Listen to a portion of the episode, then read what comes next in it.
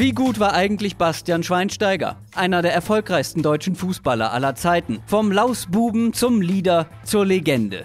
Das ist seine Geschichte.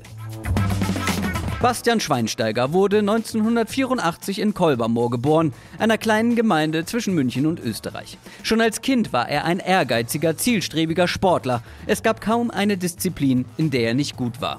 Besonders gut war er beim Skifahren, fuhr mehrfach Rennen auch gegen den späteren Weltmeister Felix Neureuter und nicht wenige behaupten, Schweinsteiger sei der bessere gewesen. Letztendlich entschied er sich aber für Fußball, spielte schon seit seinem dritten Lebensjahr beim FV Oberaudorf, ging mit 7 zu 1860 Rosenheim und mit 13 in die Jugendabteilung des FC Bayern München. Die ersten großen Erfolge ließen auch nicht lange auf sich warten. 2001 wurde er deutscher Meister bei den B, ein Jahr später bei den A-Junioren.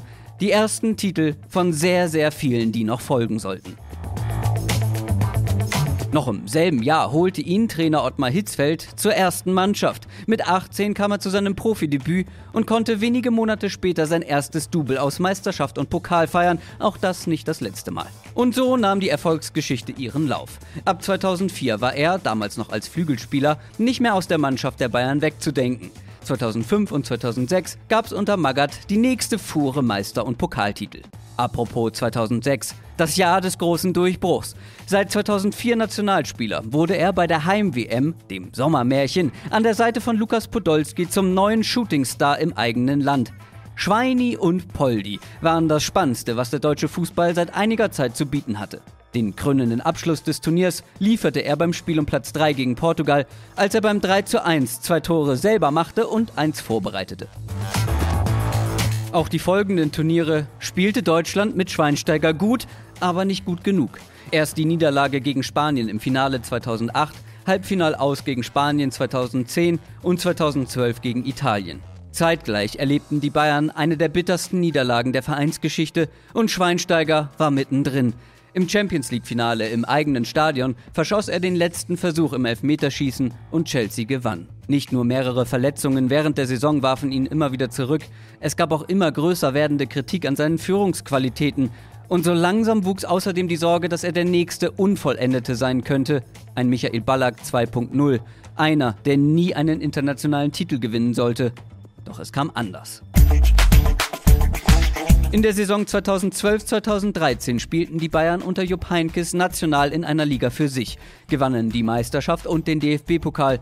Und in der Champions League schaffte man es wieder ins Finale, dieses Mal gegen den neuen Angstgegner aus Dortmund. Doch dieses Mal klappte es. Dieses Mal gewannen die Münchner, holten das Triple und Schweinsteiger seinen internationalen Titel. Noch im selben Jahr wurde er zu Deutschlands Fußballer des Jahres gewählt. Bastian Schweinsteiger, der bereits ein paar Jahre zuvor von Louis van Gaal zum zentralen Mittelfeldspieler gemacht wurde, war nicht nur einer der erfolgreichsten, sondern auch, und das gerät gerne mal in Vergessenheit, einer der besten Fußballer seiner Generation. Der perfekte Mix aus Energie und Eleganz, Motor und Gehirn des Teams in einer Person. Eben nicht nur einer, der für sein Team bis zum Umfallen arbeitet, sondern zusätzlich eine herausragende Übersicht, ein gutes Spielverständnis und generell einen sehr guten rechten Fuß hatte, mit dem er punktgenaue Bälle in die Tiefe spielen oder den Ball aus der Distanz in den Winkel jagen konnte. Ein kompletter Mittelfeldspieler. Heinkes sagte 2013 nicht zu Unrecht, zusammen mit Busquets der beste Mittelfeldspieler der Welt.